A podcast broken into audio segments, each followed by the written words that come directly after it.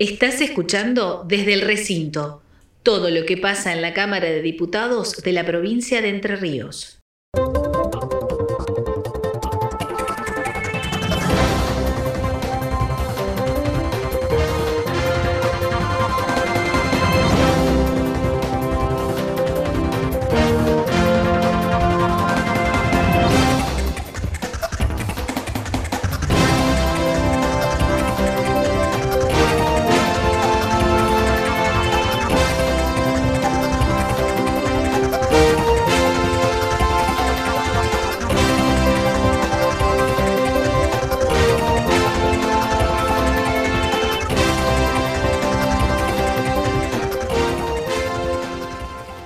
Pasamos la actividad legislativa, la información que pasó por Radio Diputados en esta semana del 12 al 16 de julio. En primer lugar, el diputado Néstor Logio del Frente Creer Entre Ríos dio precisiones sobre el proyecto de su autoría para el desarrollo de energías renovables en la provincia. Y presentamos eh, en la legislatura este proyecto de ley que tiene dos capítulos.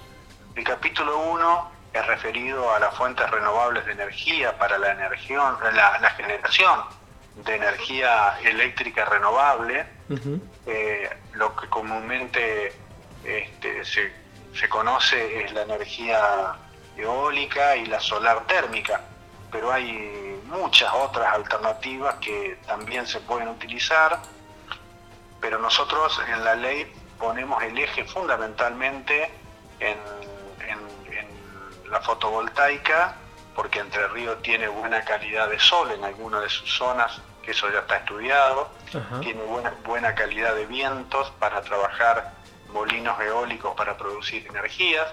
Si vos seguramente alguna vez andando por la campiña Entre Ríos habrá visto los molinos que tienen los campos para, para sacar agua. Claro. Esos vientos perfectamente pueden mover los molinos eólicos para producir energía.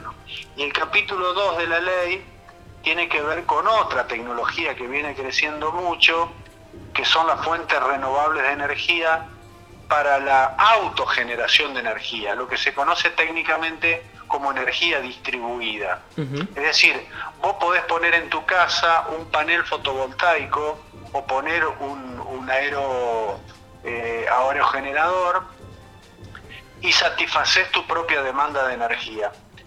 Pero a su vez vos podés acumular esa energía para que en la noche tengas la posibilidad de seguir usando la energía que vos mismo produciste. A su vez la ley eh, plantea la posibilidad de tener un medidor inteligente, de manera que si vos tenés un sobrante de tu generación domiciliaria, la puedas volcar a la red.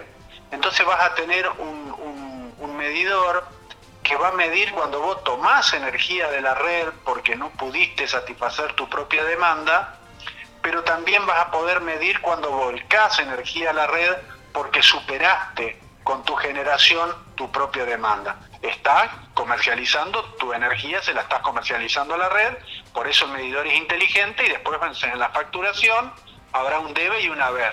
Tanto tomaste, tanto devolviste. Claro.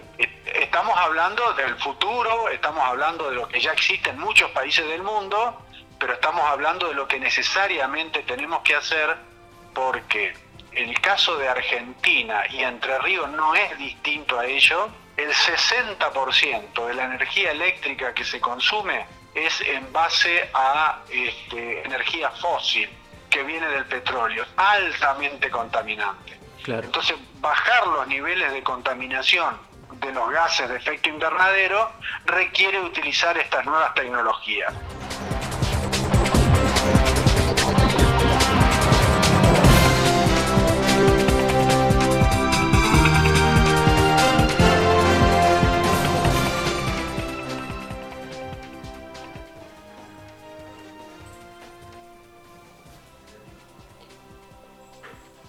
Y en segundo lugar escuchamos ahora al diputado Manuel Troncoso del bloque PRO, quien habló con Radio Diputados acerca de su propuesta para crear el programa de cooperativismo en contextos de encierro.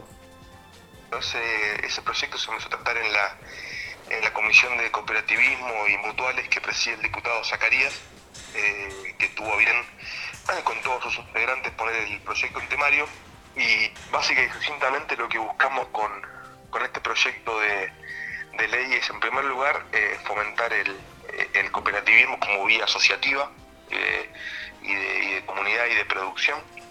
Eh, y en segundo lugar, de alguna manera, buscar un proceso de resocialización y de personalización de los convictos y de las personas que han perdido su libertad.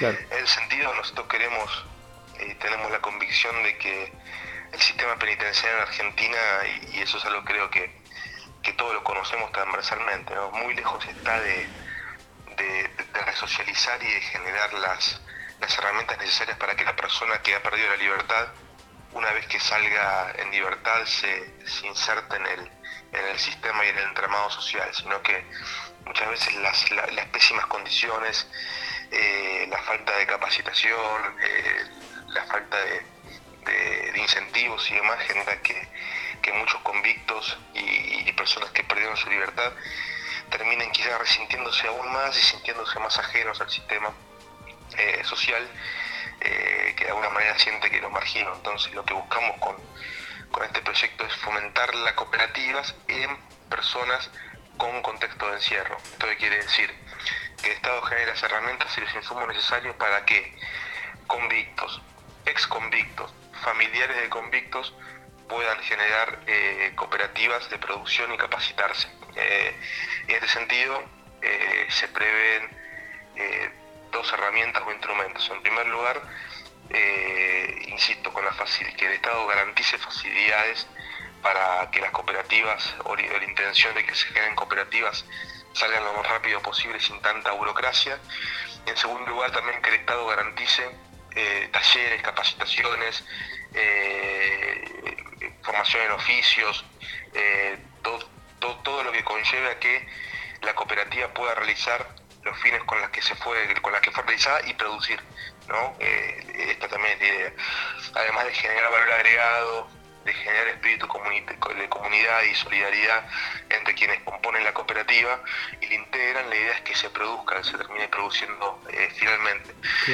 Eh, todo lo que la cooperativa en contexto de encierro busque, logren producir, y esto también lo dice la ley, el Estado tiene derecho a, retener el 1 por, el Estado provincial no tiene derecho a percibir el 1% de lo producido, el 1,5% de lo producido, para retenerlo en materia de tributo, si se quiere, de tributo extraordinario, y em, la mitad de lo recaudado por el Estado. Para estas cooperativas se utilizaría y se volcaría para la realización de talleres, capacitaciones en las cárceles y demás. Y también la otra mitad se, se destinaría pura y exclusivamente a mejorar el estado edilicio y habitacional del sistema penitenciario.